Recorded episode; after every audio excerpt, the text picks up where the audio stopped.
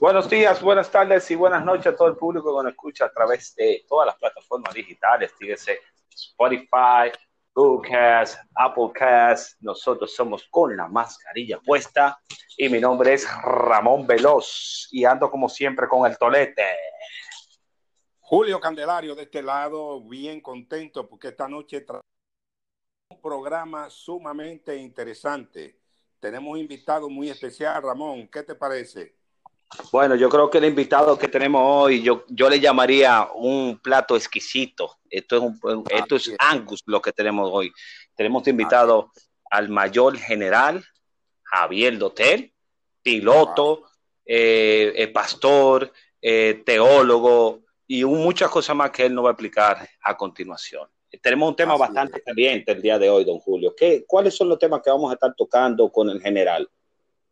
Bueno, tenemos varias preguntas para él. Vamos a preguntarle, como experto en geopolítica que él es, eh, vamos a hablar específicamente de la situación mundial, política, militar y económica y a través de la pandemia. ¿Qué nos trae o qué nos va a traer este 2020 según el punto de vista de ese general? Un hombre preparado, un diplomático, un hombre con una sapiencia muy, muy, muy amplia, con un conocimiento extraordinario. Eh, un señor, una persona con muchas luces, una persona bastante preparada dentro del ámbito militar. Eh, yo no sé mucho de eso, pero yo sé que su uniforme tiene mucha estrellita y muchas cosas, entonces eso quiere decir que el pana metió mano dentro de la academia y dentro de eso. Así es, así es. Nos vamos a gozar bastante y vamos, el público va a conocer muchas cosas interesantes que eh, para el público llano a veces no conoce, porque son cosas que son que están resguardadas solo para políticos, para gente de alto nivel, y con el general vamos a conocer muchas cosas que están pasando en el mundo. Así mismo así mismo Ahora mismo nos estamos tratando de comunicar con con el general, le estamos mandando lo que es la invitación de, para que se conecte eh, al programa con nosotros con la mascarilla puesta. Adelante, sí, ya lo tenemos, ya lo tenemos. Eh, buenas noches, eh, mayor general Javier Dotel. Para nosotros más que un placer tenerlo con, con nosotros en esta noche, con la mascarilla puesta. ¿Cómo se siente? Estamos bien, estamos bien, muy bien, gracias a Dios. Estamos en perfecto estado. Qué bueno. Ahí tenemos también a don Julio Candelario, que estará acompañándonos en la noche de hoy, en un prácticamente, no un debate, eh, vamos a estar hablando de diferentes eh, temas, dígase locales e internacionales, ya que sabemos eh, el conocimiento y, toda la experiencia que usted tiene en general. Gracias. Así, es. General, para, nosotros, un, inmenso placer, tenerlo en, exclusiva, en, el maravilloso, programa, donde, vamos a hablar de, muchos temas instantes. Eh, vamos a estar haciendo que usted lo va a contestar, porque el mundo, la gente son común, no conoce detalles de cosas que están pasando en el mundo a nivel político, militar, religioso y económico. Eh, sin más preámbulo, me gustaría que usted empezara, eh, señor Javier Loter, eh, haciéndonos un, pequeño preámbulo de, su carrera, todos sus credenciales, por favor, para, para que el público pueda entender y saber con quién estamos en esta noche. Mm. Bueno, eh, gracias, eh, muchas gracias eh, a ustedes por la invitación. Bueno, mi carrera militar fue una carrera exitosa desde, mi punto de vista, ya que ingresé a la Academia Militar como cadete en el 1978. Wow. Luego de una meteórica carrera, pues fui logrando diferentes posiciones dentro de, las Fuerzas Armadas debido a que me pasé toda una carrera estudiando eh, en diferentes escuelas de guerra en diferentes lugares del mundo. eh, siendo piloto ya de aviones comerciales. Ok. Pues, comencé a aplicar ya esos conocimientos en, en la milicia y luego pues me hice piloto de helicópteros de combate dentro del ejército y ya para el grado de coronel había fundado la primera, por primera vez la unidad de caballería aérea que tenía el ejército de la Oh. República Dominicana y allí pues teníamos helicópteros.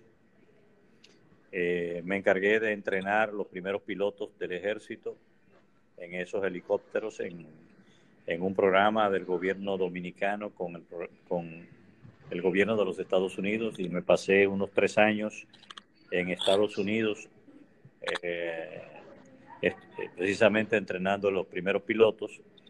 Luego eh, mi carrera militar pues se destacó en la parte de inteligencia, inteligencia militar y estuve estudiando inteligencia militar en diferentes lugares del mundo. Eh, ya eh, después que dejé ese legado, ese legado, ¿verdad?, dentro del ejército, pues opté por retirarme, ya eh, todavía siendo un hombre joven, porque hay personas que quieren retirarse ya cuando tienen, están, tienen un bastón y no pueden ni siquiera caminar. Sí, sí, sí. Entonces yo me Eso- retiré eso- tiempo, ¿verdad? Para poder disfrutar de mi vida, de mi nieto, de mi familia, eh, en ese sentido. Y bueno, eh, soy un hombre satisfecho y le doy gracias al Todopoderoso por todas las cosas que me ha dado, que me ha prestado desde su mano. Amén. Amén. Don Julio Candelario, ¿tiene alguna pregunta para el, para el general? Sí, eh, qué bueno general da su background y nos alegramos de que él de que él hizo una carrera en inteligencia en algunos países del mundo. Porque el programa de hoy está enfocado precisamente, la pregunta va eh, dirigida a cómo la situación política y militar del mundo, es decir, entre las potencias. Sabemos que hay conflicto económico actualmente que puede desencadenar la guerra. Entonces, queremos escuchar la opinión del general en cuanto a esta situación y que se depara esta década. Yo lo digo con cierta dificultad al, al- al- Don Julio, se está escuchando, se está escuchando medio cortado. tiene, tiene- Vuelva, vuel- vuelva a formular la pregunta. tiene que chequear su, el internet de don Julio. Sí, déjame ver. Déjame ver qué hago. También suena un, un- Bueno, mientras tanto, Déjame ver. un eco.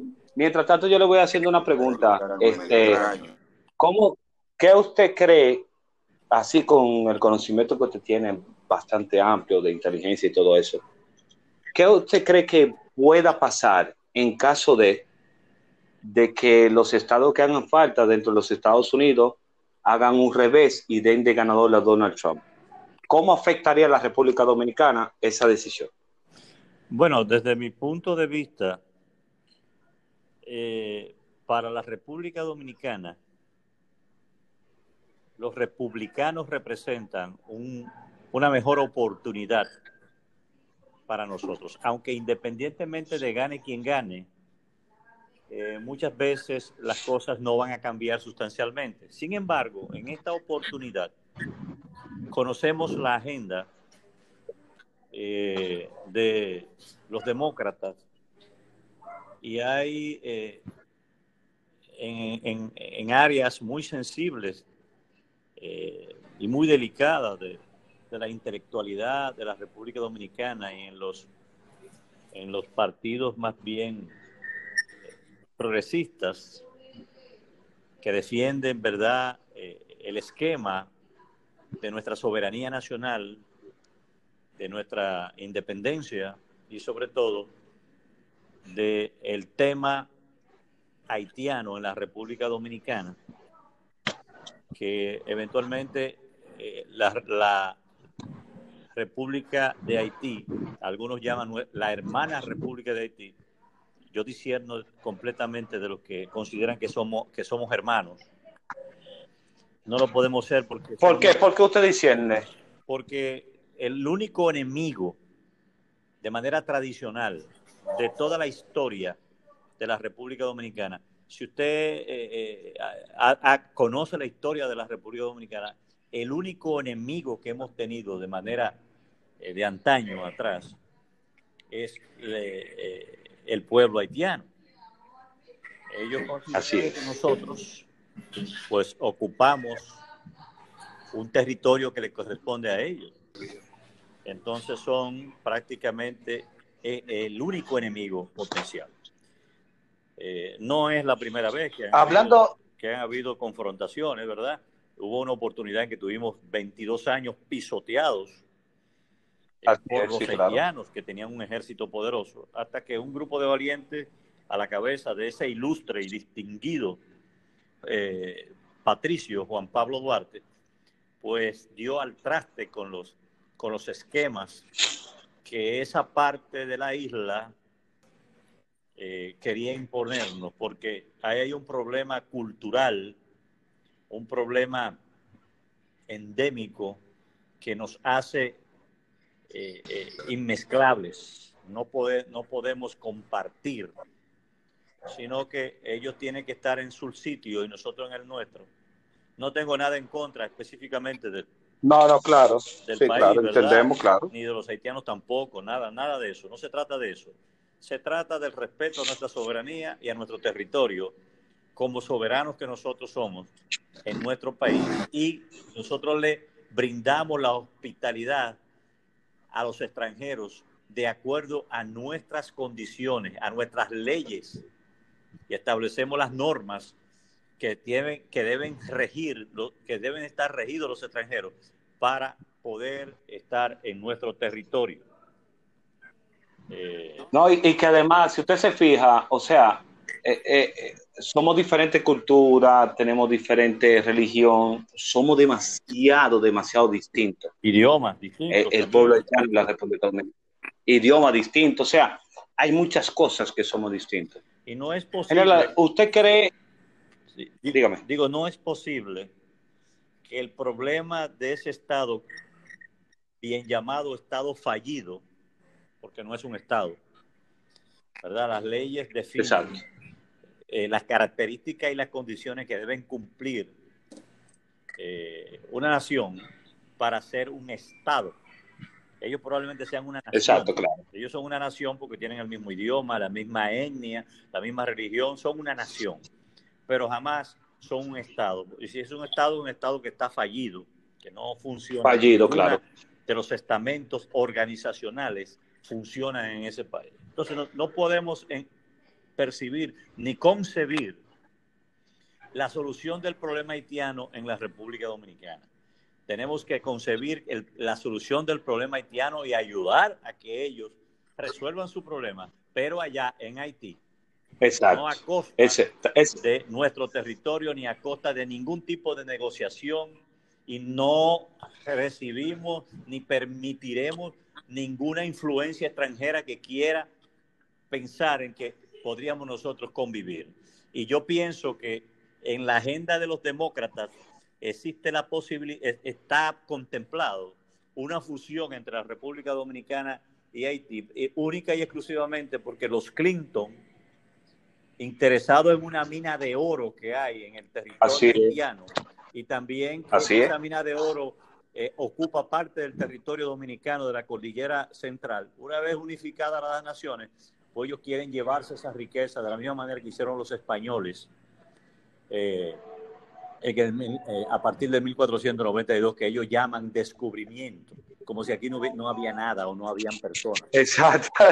Exactamente. Simplemente fue un desfalco y un abuso de parte de Europa. Entonces, en ese sentido. Yo digo que ese fue el primer genocidio. Para mí fue el primer genocidio. No, y lo santificaron, pues, una, una virgen para, para justificar la matanza de, de, inocentes. Entonces, en ese sentido, yo pienso que la, eh, eh, los demócratas representan para nosotros, en ese sentido, un peligro un peligro porque eh, está bien ya establecido las intenciones de ellos, ya que ya usted sabe, ellos están, son pro aborto, son pro Sí, sí, claro, pro todo.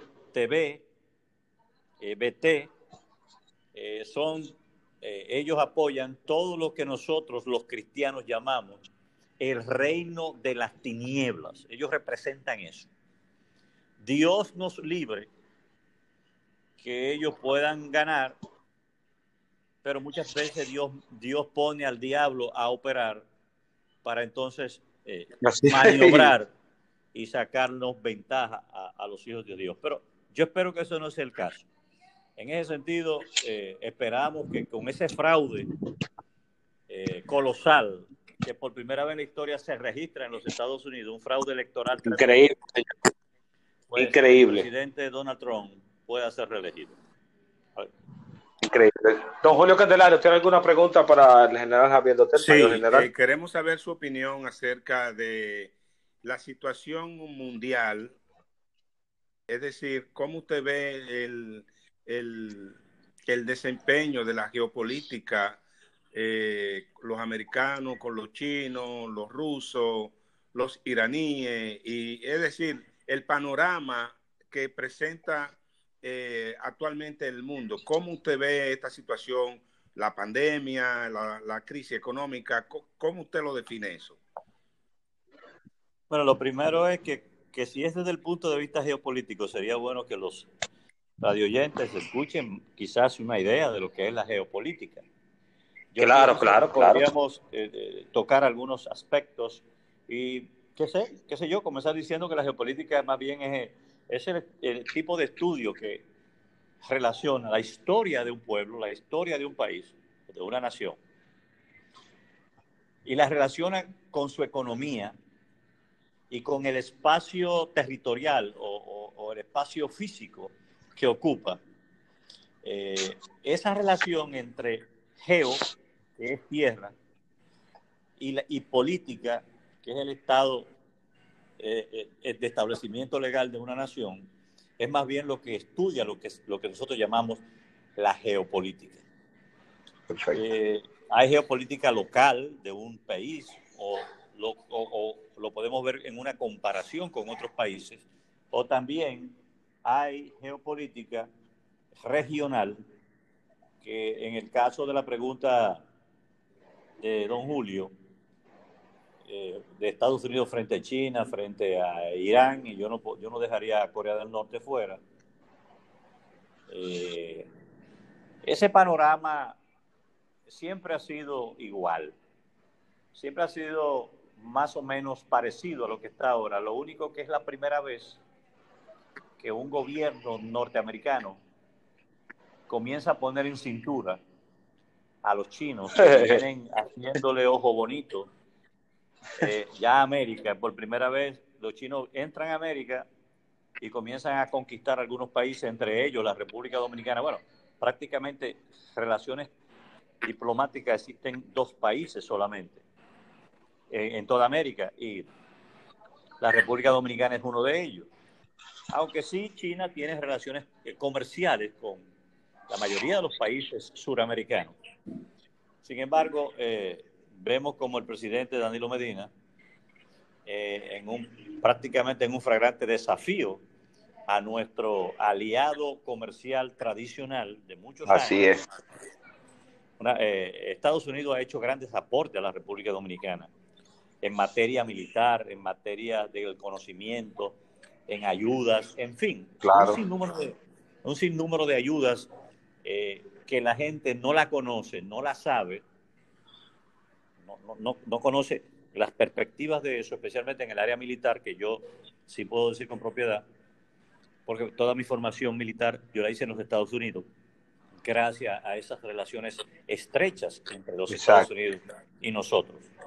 Yo pienso que eh, quizás no es un error eh, eh, fragante, pero sí no era el momento de iniciar eh, frente a, un gobierno de los Estados Unidos que tiene un enfrentamiento eh, en ciertos niveles que ha rebasado los procedimientos normales de protocolo eh, que una guerra comercial y por qué no está el aparato militar detrás de todo.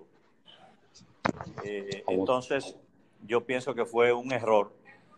Y vemos ahora como el presidente Luis Abinader echa hacia detrás un sinnúmero de acuerdos de inversiones chinas en la República Dominicana, como en comunicaciones, y lo veo muy bien por el presidente Luis Abinader, porque la parte de comunicaciones son aspectos estratégicos y también los puertos y aeropuertos. Claro, claro. Son partes sensibles estratégicas, precisamente desde el punto, del punto de vista geopolítico. Imagínense entonces eso en control de los chinos y que vengan a la República Dominicana con el llamado, en el, en el aspecto de comunicacional, en el llamado eh, sistema del 5G, que está produciendo muchísimas enfermedades y cáncer en todas las áreas donde está siendo instalado por la frecuencia en que se tramita, que viola todas las normas americanas, todas las normas internacionales de, de comunicaciones en la emisión de las señales y de las frecuencias. Y, produce degeneración en el cuerpo humano, creando cáncer y muchísimas otras enfermedades. Entonces, eh, ese stop, desde el punto de vista comercial que ha hecho el presidente eh, Luis Abinader lo veo muy acertado desde el punto de vista geopolítico, donde tiene, tenemos nosotros un estrecho lapso comercial con nuestro tradicional aliado comercial que es los Estados Unidos de Norteamérica. Perfecto, yo tengo una pregunta.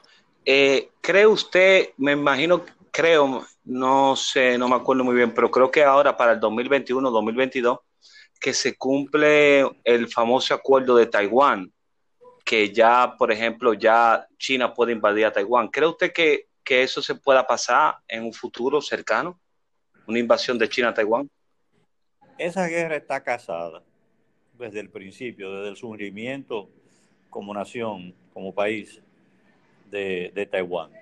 Sin embargo, los chinos no creo que se atrevan en los próximos años a hacer un tipo de invasión porque se van a ver de frente con el protector de Taiwán, que es los Estados Unidos de Norteamérica. Ellos los otros días estaban haciendo movilizaciones de tropas y fueron detectadas por los satélites norteamericanos. Inmediatamente los americanos inventaron un ejercicio. sí, sí, sí.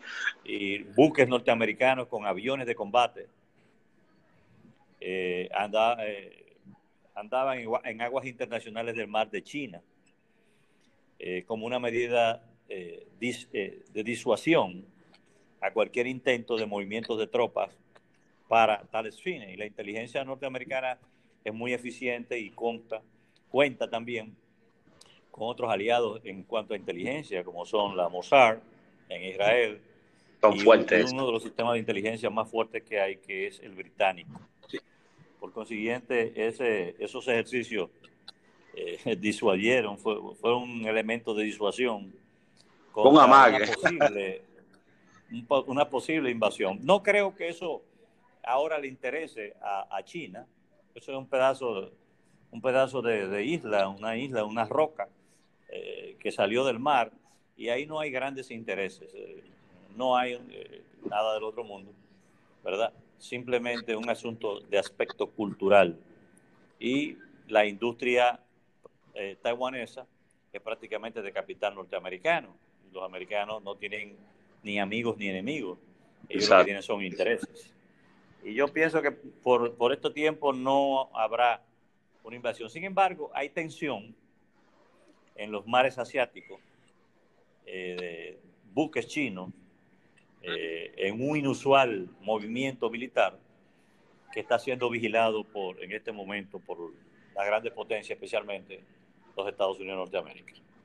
Eh, general. Don Julio Candelario. Sí, sin embargo, el presidente chino Xi Jinping eh, hizo varias visitas a bases militares abiertamente, es decir, no en secreto, sino públicamente, donde él anunciaba las visitas de varias bases estratégicas, arengando a la tropa, diciéndole que se preparen para la guerra. Es decir, él está mandando un mensaje, vamos a pelear, no sabemos cuándo, pero el pleito va.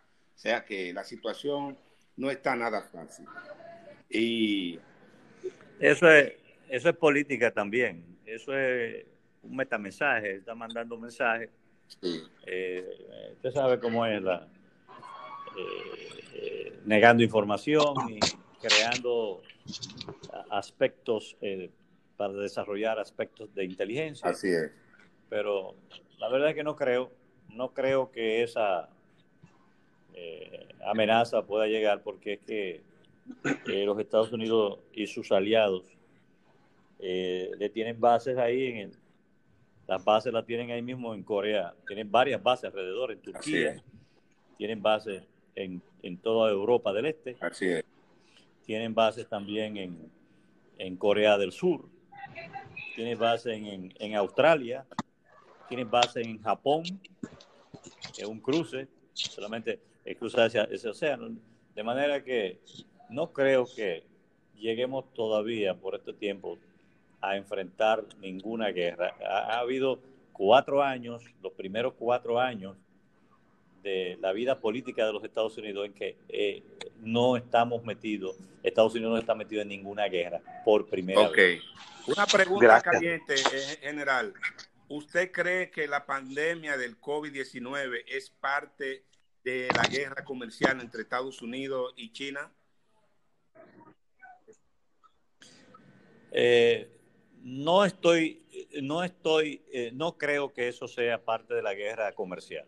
Yo pienso que eso es un plan más bien de genocidio a nivel mundial que tiene no solamente China, sino varios países del mundo para reducir la población mundial.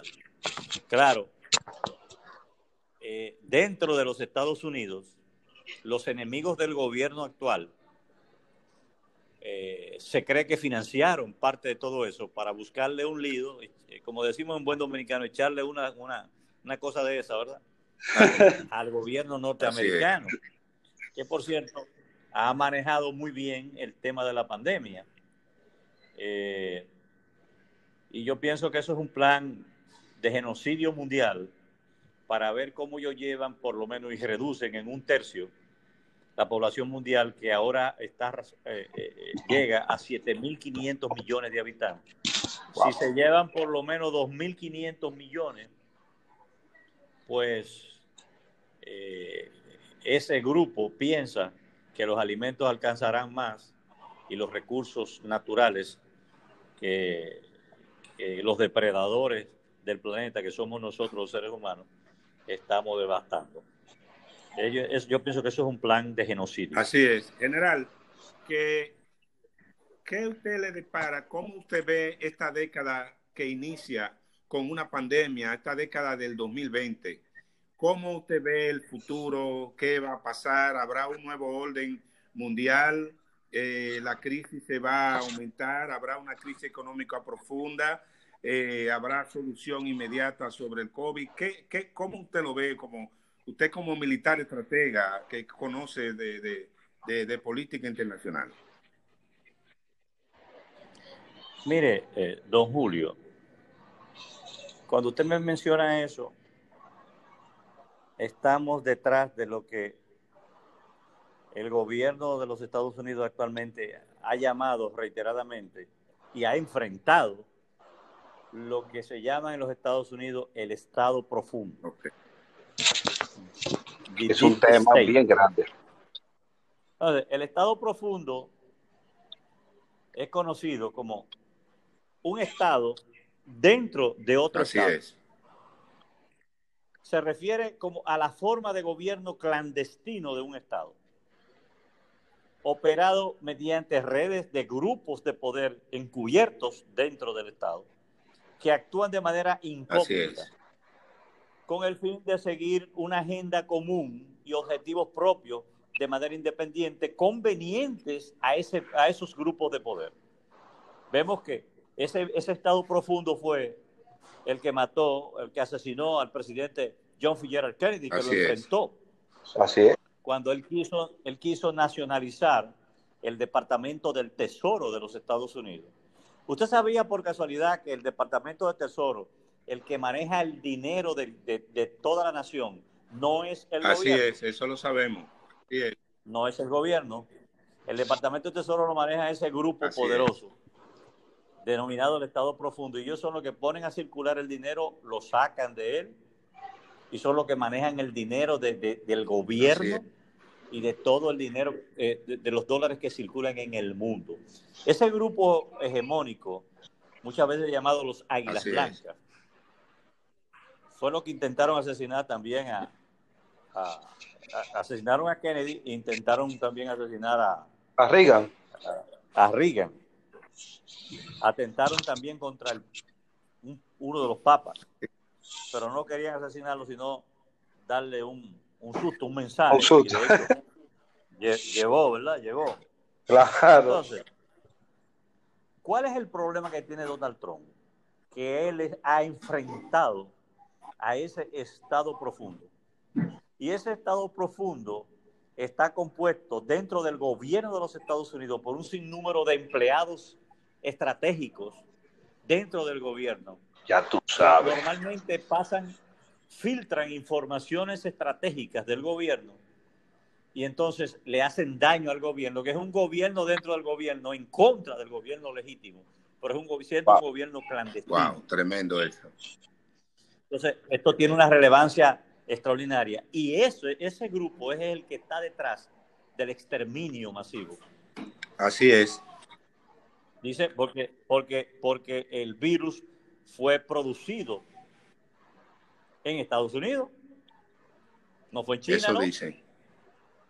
Fue en Estados Unidos. Sí, sí, sí, sí, sí. Y entonces eh, ligan a Bill Gates, a los Clinton y a un grupo eh, menos sonoro de personas que andan por ahí, que son parte de lo que se llama ese estado profundo. ¿Cuál es el futuro?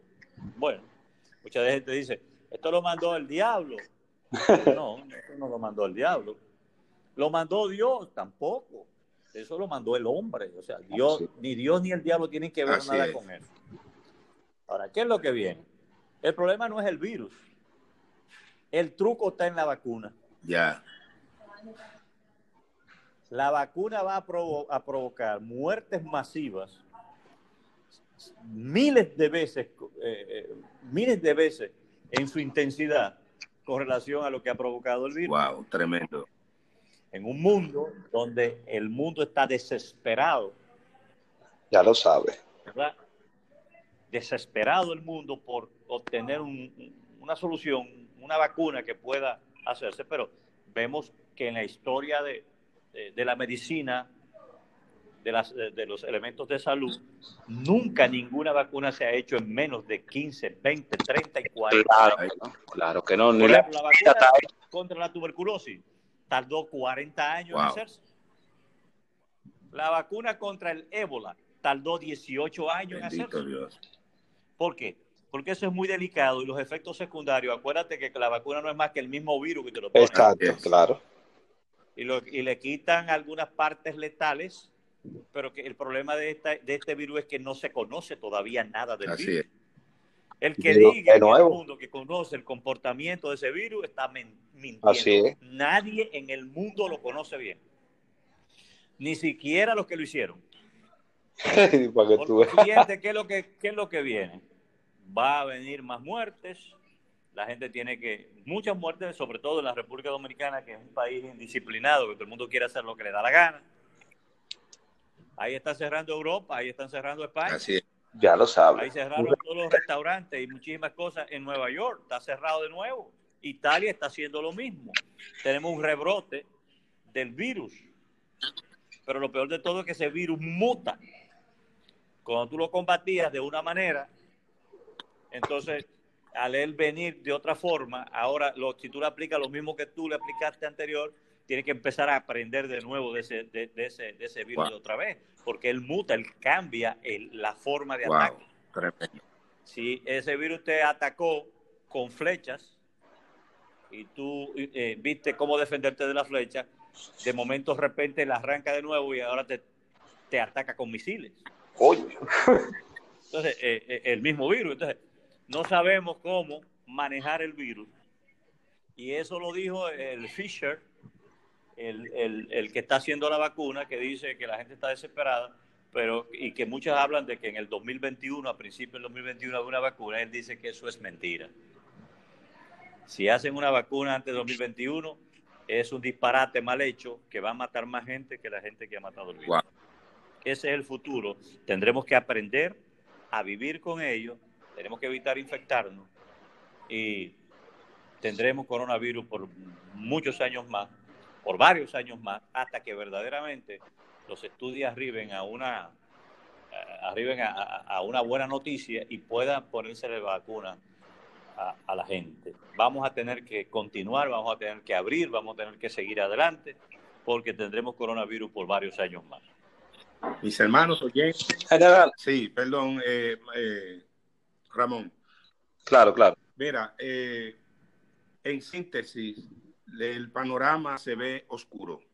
Como explicaba de una manera magistral y extraordinaria el general Dotel, vemos esta década fea, porque que una vacuna en seis meses no se puede hacer ni en ocho ni en nueve Imposible. Es imposible para la ciencia. Y nos están engañando, nos están vendiendo una, una, falsa esperanza.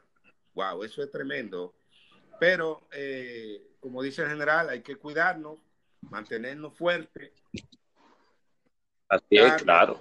Por, toda forma de, de contagiarnos y aprender a convivir con esta desgracia que los hombres han traído al mundo, lamentablemente. Eh, vamos a ver amigos caer, familiares muy cerca, y lo que tenemos que nosotros como cristianos que somos, mantenernos en comunión, es lo único que nos queda, no nos queda otra, ¿eh, comandante? Así es. No nos queda otra, y eh, nada, Mucha gente dice, don Julio, que eso es profético. Y eso es mentira, eso no está en ninguna profecía. Así es. Eso no, hay ninguna profecía. Digo, en mis estudios escatológicos, que estoy terminado ya un otro doctorado adicional, adicional a los otros dos que tengo. Bueno, eh, es una autoridad en teoría. No es profético. Y si usted lo dice, eh, hay que creérselo porque eh, sus estudios son profundos. a nivel teológico, yo que lo conozco más de cerca, eh, sé que usted tiene unos conocimientos extraordinarios y fuera de serie. Eh, yo, no me cabe la menor duda de lo que usted dice. Así es. Ahora bien, vámonos para República Dominicana. Ay, ay, ay, sabroso. Ay, ay, ay, vamos allá. de candela. candela. Vemos, Aterrizamos, Julio. Así es. Vemos a un presidente Abinader muy entusiasmado en cuanto a levantar la economía nacional y lo vemos muy entusiasmado con el turismo.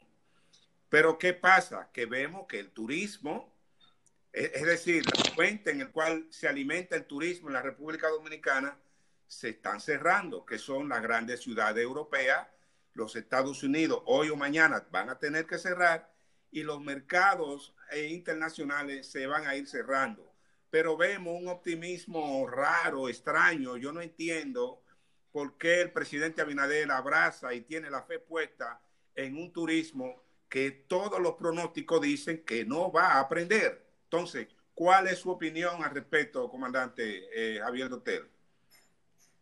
Mira, si sigue hablando mal del camello, no lo vas a poder vender. Te conoce esa anécdota, ¿verdad? Sí. Lo único que sostiene, bueno, no es lo único, pero lo principal es el turismo, ¿verdad? Y los envíos que hacen los dominicanos del extranjero, las remesas. Ese es el fundamento principal de la economía de la República Dominicana. Aunque este es un país eminentemente agrícola, porque no es un país industrializado, tampoco es un país eh, en vías de desarrollo, esto es un país subdesarrollado. Los políticos te lo adornan y te lo ponen de que en vía de desarrollo. Eso es mentira también. Esto es un país subdesarrollado en todos los sentidos. En el principal que estamos subdesarrollados es en la educación. Así es. Pero cuando yo hablo de educación no me refiero a la educación que se recibe en las universidades o la que se recibe en la escuela,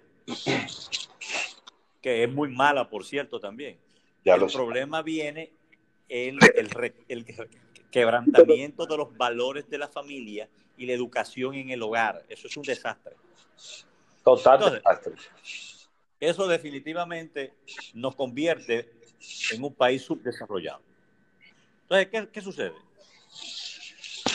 La esperanza del presidente, y lo veo muy bien, y déjeme decirte, el gobierno que preside el licenciado Luis Abinader está lleno de buenas intenciones y están dando pasos muy buenos, muy certeros, muy, muy eh, eh, censurados, como debe de ser.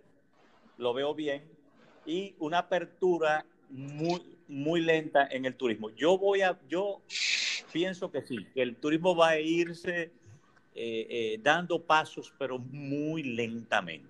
Así es. En la medida en que vayamos avanzando, llegue la vacuna, no sabemos cuándo, pero cuando ya llegue y comiencen a vacunarse y comience a bajar, a bajar las infecciones a nivel mundial, vamos a ir recuperándolo, pero para eso faltan por lo menos dos años o quizás tres. Pero yo pienso que él ha puesto su fe en un lugar donde necesariamente no puede ser de otra manera. Tiene que ser ahí, en el turismo, que es la principal fuente de los recursos de la República Dominicana juntamente con la remesa. Entonces, ¿qué pasa? Si vamos entonces a la parte geopolítica que usted me, acaba de, hablar de la República Dominicana, vemos un gobierno que acaba de salir, gobierno que salió sustituido por este gobierno del, presidente, Luis Abinader.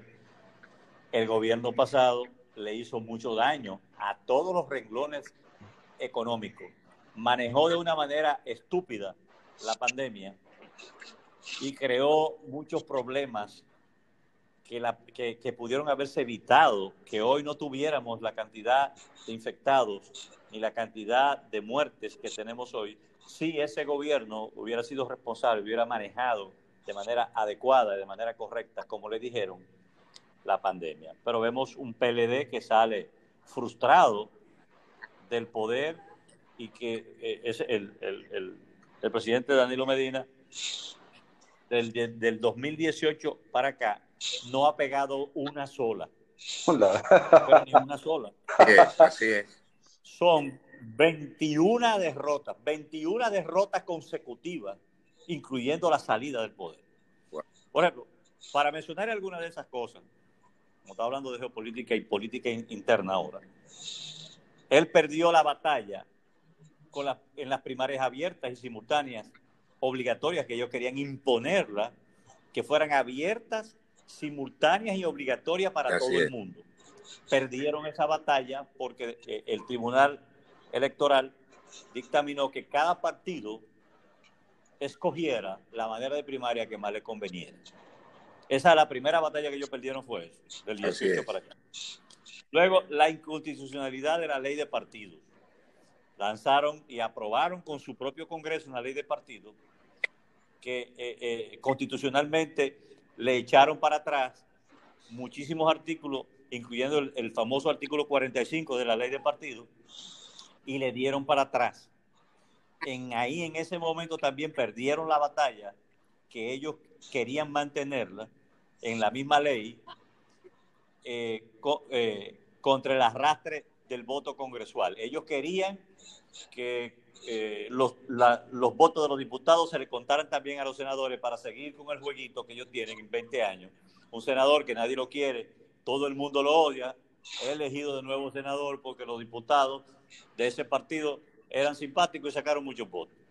Perdieron esa batalla también, la del, la del arrastre convirtieron en una derrota política la sentencia del Tribunal Superior Electoral en contra del PRD y amenazaron, amenazaron a los jueces con, con llevarlo a juicio político si fallaban en contra del PRD.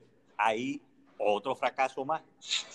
Perdieron la lucha también por modificar de nuevo la constitución. La modificaron en el 2016 y intentaron hacerlo de nuevo en el 2019. Y eso fue otra batalla que echó el presidente Leonel Fernández y el pueblo dominicano entero, incluyendo el, gobierno de turno ahora, que también se oponía, y todos los partidos políticos, todos los estamentos. ¿Te recuerdan? La Plaza de la Claro, toda la clase social. Claro. Congreso, militarizaron el Congreso. Un desastre. Esa batalla también la, la perdieron. Perdieron también las internas, eh, eh, eh, las internas del PLD, porque con un fraude simularon que ganaron y utilizaron hackers hackers desde, Arabia Saudita, de la India, para alterar, después de haber impuesto el voto electrónico a la mala, donde todo el mundo estaba en contra, la Junta Central Electoral, como era una entidad del Palacio Nacional, obedeció a que y le impuso. ¿Ve? Pero perdieron tanto que provocaron con eso que se dividiera el partido. ¿Ve? Ya Otro fracaso. Pagaron un precio político muy alto cuando quisieron imponer ese, ese voto automatizado, que pretendía hacer el, el fraude que acabo de, de, mencionar, similar al que hicieron eh, eh, en la primaria, querían hacer el mismo fraude en las eh, presidenciales. Pero como no pasó la prueba, eso no pasó la prueba y se le cayó el sistema con el fraude, se lo trancaron, porque vinieron la gente de la OEA, el presidente Leonel Fernández, y le pusieron su, su truquito a las máquinas. Cuando subieron el fraude, el fraude se trancó toda la máquina y se cayó y tuvieron que anular las elecciones. Gracias Pero a Dios. Perdieron seis batallas legales contra la candidatura de Leonel Fernández y su nuevo partido.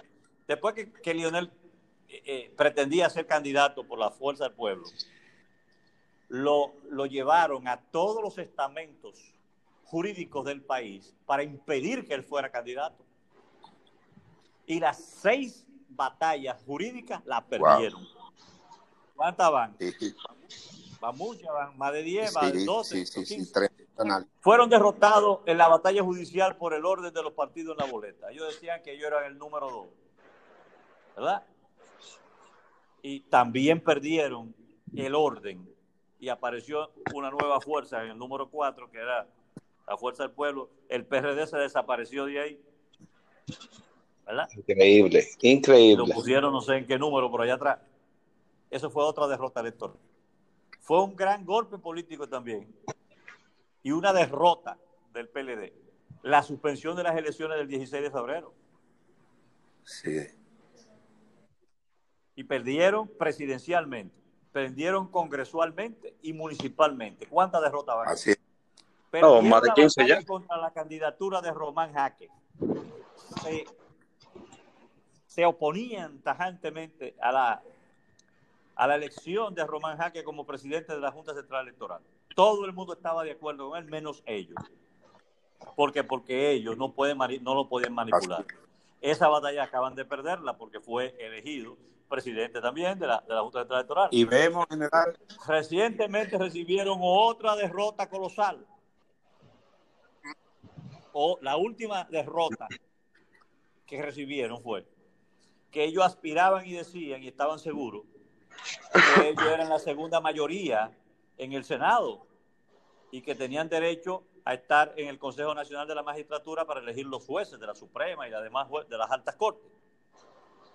Ahora resultó que la segunda fuerza, la segunda mayoría en el Senado es la fuerza del pueblo, que tiene nueve senadores, porque la semana pasada el senador de San Pedro de Macorís, que era del PLD, pasó, abandonó la fila con toda su gente y vino para ese otro partido.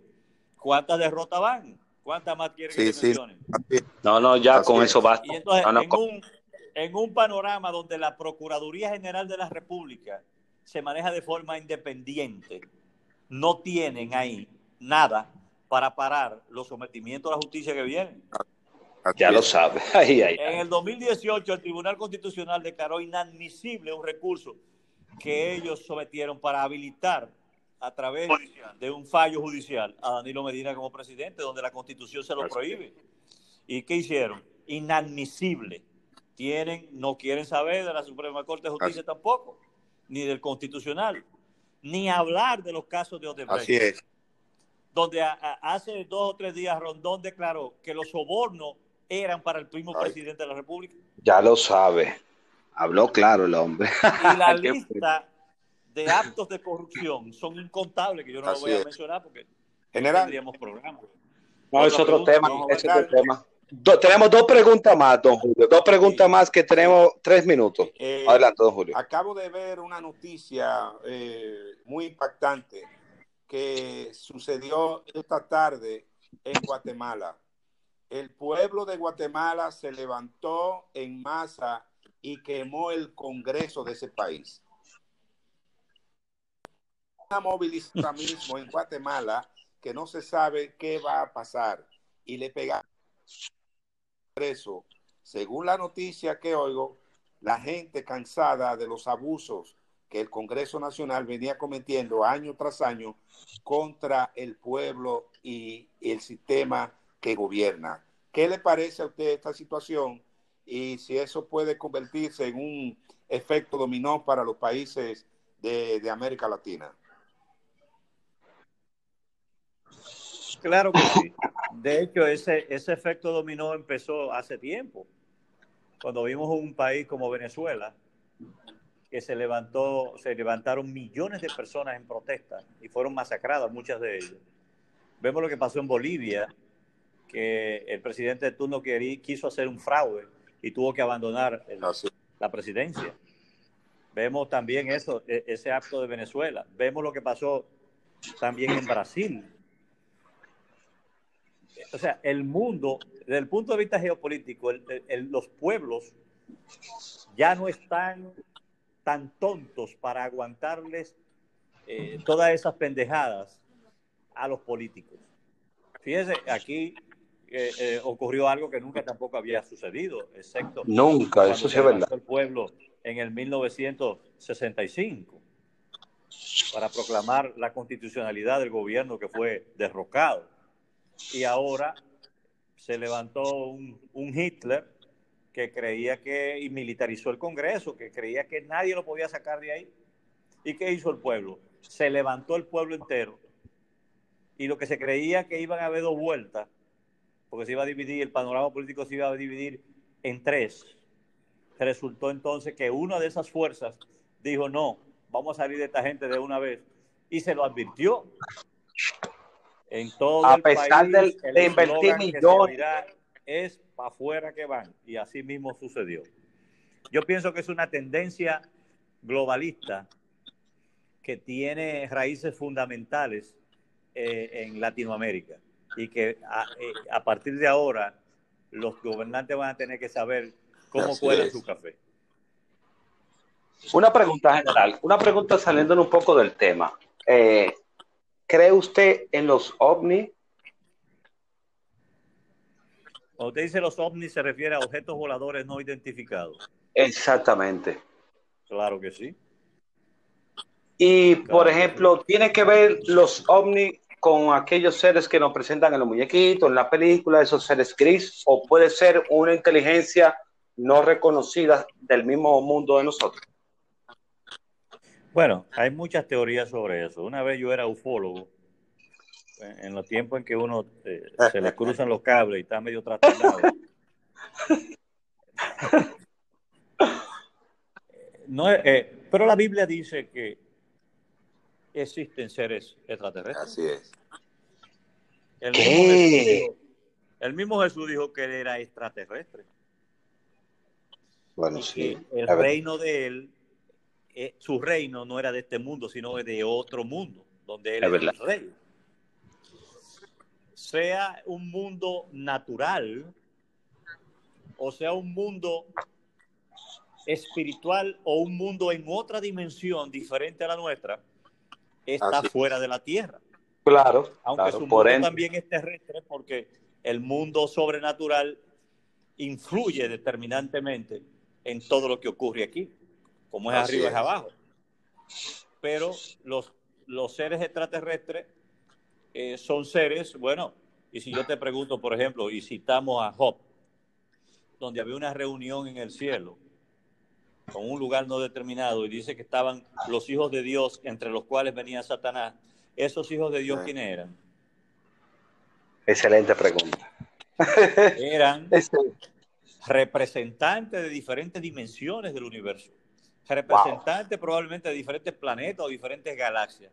En el cual estaba Satanás. ¿Por qué estaba Satanás en esa reunión? Porque él, el que representaba el planeta Tierra, él le quitó la autoridad a Adán, que la perdió porque cayó en el gancho, y quien representa, quien era el príncipe de este mundo, Jesús lo dijo. Qué profundo, bárbaro. Es Satanás, por eso él estaba en esa reunión.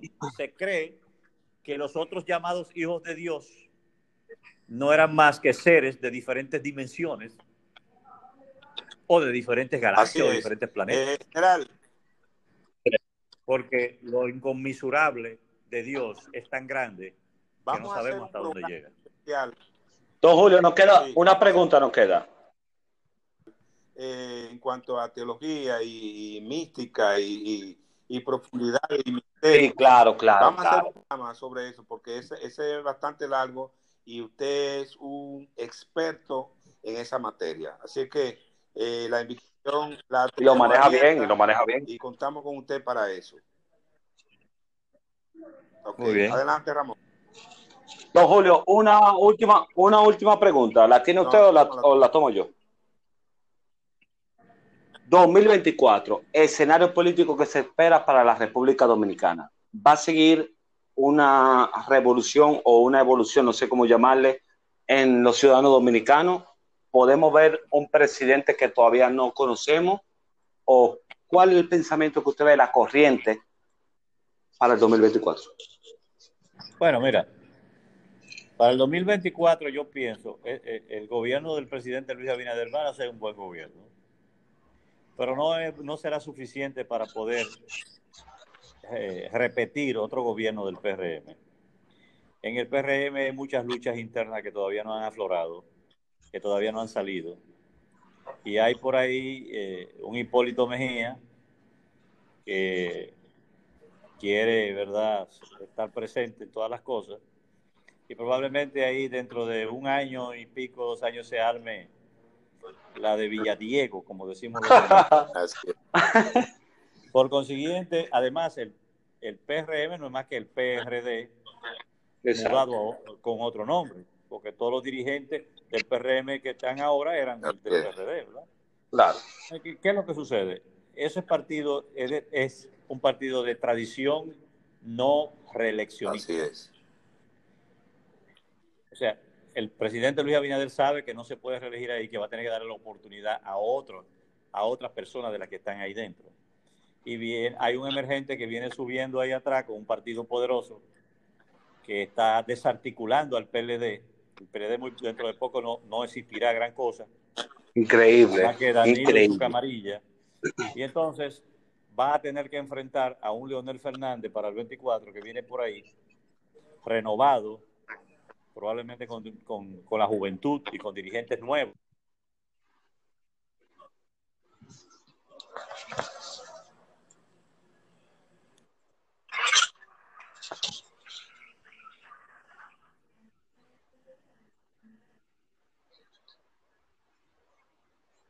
Adelante.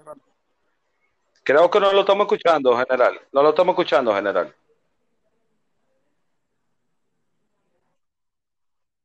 No lo escuchamos, general. no, no, lo, no sabemos todavía. ¿No lo escucha, don Julio? No sabemos okay, lo que puede pasar. Ok. Bien, bueno, eh, muchísimas gracias, de verdad que sí. Eh, creo que se quedaron muchos temas creo que deberíamos también hacer una segunda parte porque eh, el tema lo que tiene que ver con las iglesias, con toda la teoría del fin del mundo, qué está pasando ahora mismo en, en, en, la tierra, o sea, cómo el comportamiento del ser humano ha llevado una maldad de una manera grandiosa. Creo que esos temas es muy bueno abarcarlo con usted porque ya que usted tiene tanto conocimiento, hay un público que nos escucha que quiere saber de esos temas. Así que la invitación está abierta, general, y gracias por, de verdad, gracias por estar con nosotros esta noche. Nosotros somos con la mascarilla puesta. Ramón Veloz de este lado y don Julio Candelario. Muchísimas gracias. Pasen buenos días, buenas tardes y buenas noches a todo el público. gracias, bendiciones. General Javier Dotel. Muchísimas gracias, don Julio Candelario.